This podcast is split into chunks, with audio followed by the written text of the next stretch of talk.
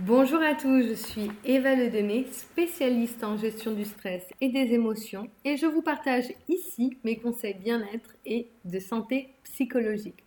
Alors, aujourd'hui à nouveau, j'avais envie de vous faire un podcast où je prends des sujets au hasard afin de vous partager des astuces et conseils avec vous.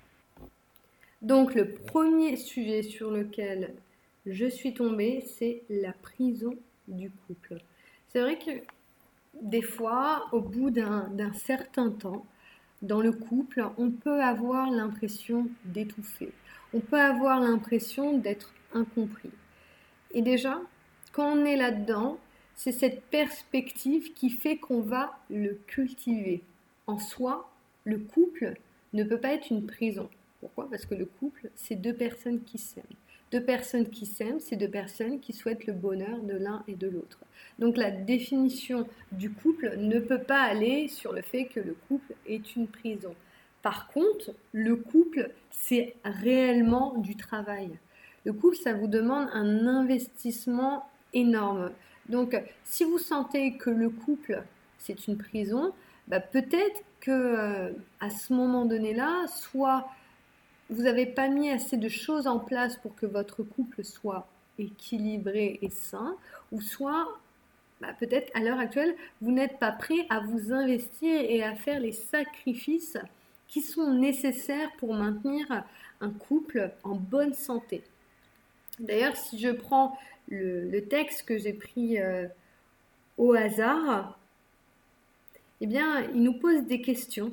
C'est vrai que je je trouve ça intéressant de vous les partager. Par exemple, si vous avez l'impression que depuis que vous êtes en ménage, vous n'êtes plus libre de vos mouvements, que vous avez dû renoncer à des activités, des plaisirs. Alors déjà, si vous ressentez ça, eh il faut remettre en place une communication pour vraiment donner de l'importance, montrer l'importance à, votre partenaire que ces activités sont importantes pour vous. D'ailleurs, il le dit dans le, dans l'article, une mise au point s'impose peut-être.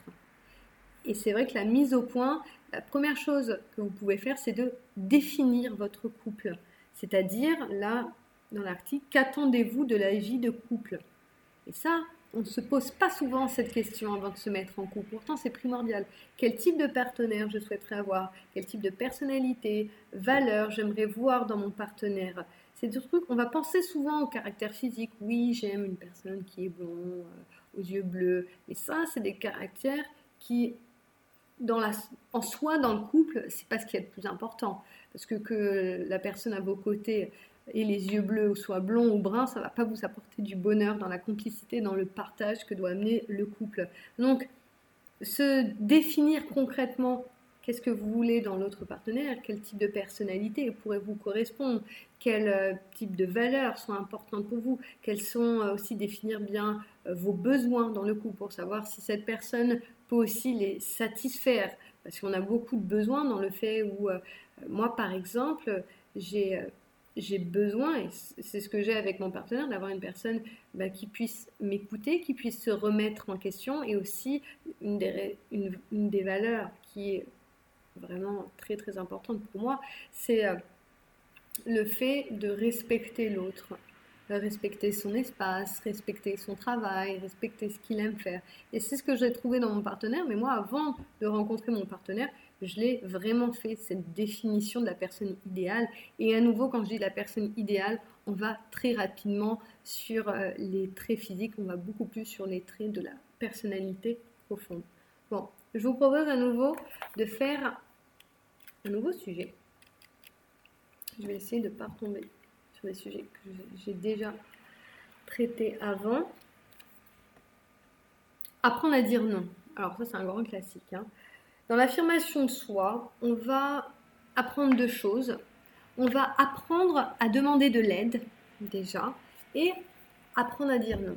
Je dirais que apprendre à demander de l'aide, c'est une étape qui est avant de apprendre à dire non. Parce que souvent, quand on a du mal à dire non, on a souvent du mal à demander de l'aide, à dire quand il y a quelque chose qui ne va pas. Donc j'irai plus dans ce sens-là avant eh bien, d'apprendre à la personne comment dire non. Parce que finalement, une fois qu'on apprend à dire ce que l'on veut, eh bien, on va arriver plus simplement à dire non. Parce que le non, vous aurez beaucoup moins besoin de le dire. Savoir ce que l'on veut et apprendre à dire ce que l'on veut et ce que l'on souhaite. Et quand vous allez déjà dans ce chemin, ça va être beaucoup plus simple et vous allez moins faire face à des situations où vous n'allez pas arriver à dire non. Après, dans le savoir dire non, ce que je conseille vraiment très souvent en accompagnement, c'est que quand vous dites non, vous n'êtes pas obligé de dire non à toute la demande. Vous pouvez dire non qu'à, par exemple, 50% de la demande. Ça peut être si, euh, je ne sais pas, votre patron vous demande euh, est-ce que euh, ce soir tu peux finir plus tard pour rendre tel dossier? Vous pouvez dire écoute, ce soir je dois rentrer pour retrouver parce que je dois chercher mes enfants à l'école, par exemple. Et, mais ce que je te propose, c'est que je vais travailler à la maison et tu l'auras peut-être demain matin. Donc là, vous allez répondre pas forcément non à 100% de la demande. Et ça, c'est une belle nuance qui permet de vous aider à savoir dire non. Donc dire non qu'à 50% de la demande et oui à l'autre pourcent de la demande. En fait, c'est simplement adapter la réponse à vos besoins. Je vais essayer à nouveau un autre sujet. Je, je mets sur cette page. Euh, ah, dévorer, être dévoré par le temps. Alors la gestion du temps, moi je le vois aujourd'hui en tant qu'entrepreneur. Par exemple, là, je suis en train de faire ce podcast et je suis en même temps en direct sur Instagram pour pouvoir faire profiter les personnes qui m'écoutent aussi de ce podcast. Donc ce que je veux dire dans, dans le fait que votre temps est important, c'est que votre temps c'est même une richesse. Dans 5 ans, vous ne pourrez jamais rattraper tout ce temps. L'argent, on peut, on peut en gagner de l'argent. On peut prendre trois boulots, on peut prendre deux boulots. Oui, ça va être dur, oui, ça va être fatigant, mais l'argent, ça se gagne. Le temps, une fois que c'est perdu, on ne peut absolument pas revenir en arrière. Déjà, quand vous prenez conscience que votre temps est une vraie richesse, vous allez être euh, plus, on va dire, vigilant sur comment vous allez donner votre temps. Moi, par exemple, je fais euh, attention que mon temps soit vraiment utile pour, euh, pour les autres. Si ça fait longtemps que vous me suivez, vous savez que j'aime beaucoup mettre en avant des contents, des contenus, des posts pour pour vous aider, pour vous donner des conseils. Donc pour moi, ça c'est utile. Pour moi, ça a beaucoup de sens. Donc quand vous vous rendez compte que votre temps est précieux, votre temps, il va entre guillemets vous servir, vous servir à vous et à votre bonheur. Donc prendre conscience que votre temps c'est votre plus grande richesse, eh bien c'est euh, tout d'un coup avoir un autre regard sur comment vous l'utilisez. Donc ça c'est bien un conseil que je vous donnerai sur les personnes qui sentent qu'ils sont euh, surchargées. Eh bien, même si vous êtes surchargé, c'est votre vie, vous n'en avez qu'une et toutes les secondes qui passent sont irrattrapables. Sur un autre sujet, ah, voilà, sur le sujet que j'ai là, juste au-dessus, c'est un, grand classique, le regard des autres. le regard des autres, on l'a tous, hein, cette problématique, euh, globalement, il y a tous à un moment donné où on s'inquiète. On s'inquiète de comment on va être vu, on s'inquiète de euh, comment, on va juger notre travail, nos actions, nos choix. Et à partir de ce moment-là, on donne ne serait-ce qu'un peu de pouvoir, un peu de pouvoir, un peu de d'importance au regard des autres, votre action n'est plus la vôtre votre action va appartenir au résultat que vous pourrez donner aux autres.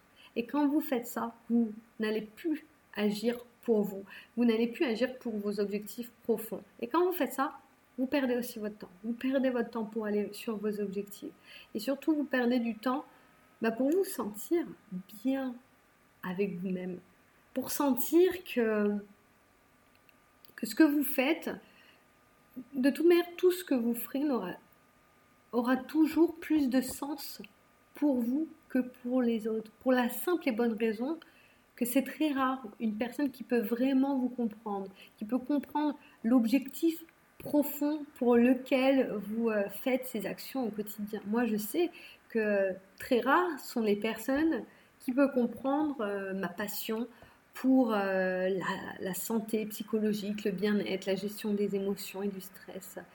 Et c'est normal parce que moi, j'ai cette capacité à, utiliser les outils de programmation neurolinguistique, d'analyse transactionnelle très naturellement. Et ça, c'est pas une compétence qu'a tout le monde. par exemple, mon partenaire, il est très fort euh, dans tout ce qui est finance et chiffres. Moi, c'est pas du tout mon truc. Donc forcément, je ne comprendrai jamais 100% son travail et lui, il ne pourra jamais comprendre à 100% mon travail. Et c'est très bien comme ça. Mais à partir de ce temps-là où vous vous dites, ok, bah, le regard des autres, de toute manière, il est imperméable à moi, juste par le fait qu'on ne pourra jamais à 100% comprendre. Et ça, c'est une réalité. Et vous, je pense qui m'écoutez, vous vous en rendez compte, eh ben, je peux vous dire que vous allez vraiment vous libérer. Bon, allez, encore euh, une, euh, une dernière, un dernier sujet que je prends au hasard. Soignez votre perfectionnisme. Hmm, ça, c'est un sujet qui me, qui me plaît beaucoup. Le perfectionnisme, moi par exemple, j'ai été une ancienne perfectionniste. D'ailleurs, je suis encore, je préfère dire que je suis une perfectionniste à mi-temps. Un, des points que j'avais dit dernièrement sur euh, le sujet du perfectionnisme, c'est que malheureusement, quand on est dans le perfectionnisme, on perd son naturel et son authenticité. Et quand on perd son naturel et son authenticité, ben on perd du charme pour les personnes en face de nous. Parce que tout le monde comprend quand on n'est pas 100% nous-mêmes. Même si on est habitué, on est habitué que les personnes, par exemple au travail, ne nous montrent pas toute notre personnalité. Chaque humain sent, même si c'est inconscient, si c'est quelque chose qui n'est pas naturel ou non. Moi, je sais que j'arrive très facilement à créer un environnement de confiance avec euh, les personnes que j'accompagne juste par le fait qu'elles sentent que je suis vraiment sincère et transparente dans ce que je dis. Donc, le perfectionnisme, c'est bien, c'est bien d'avoir un peu de perfectionnisme parce qu'on veut bien faire les choses, on veut faire les choses de manière euh, correcte, on veut faire des choses qui sont belles, on veut faire des choses de qualité, c'est bien. Mais quand on va dans un excès de perfectionnisme, on va perdre cette petite étincelle et ce charme qui fait que c'est vous et cette originalité, et c'est quand même quelque chose d'hyper précieux. Bah, écoutez, c'est un plaisir à nouveau de faire euh, ce podcast improvisé. Et ce que je vous propose, c'est que si vous le souhaitez, vous pouvez vous abonner à ma chaîne Spotify ou Deezer. Vous pouvez aussi retrouver tous mes contenus. Je suis partout normalement, principalement sur Instagram et Facebook, mais je suis aussi sur LinkedIn, TikTok et YouTube. Vous avez simplement à taper mon nom, Eva Ledemé, que vous retrouvez dans le titre de ce podcast. Et aussi, si vous voulez avoir des renseignements sur mon accompagnement, n'hésitez pas à m'envoyer un message. Vous, allez trouver tous mes coordonnées ou simplement sur mes réseaux sociaux pour venir me parler. Merci à tous de votre écoute et je vous dis à bientôt.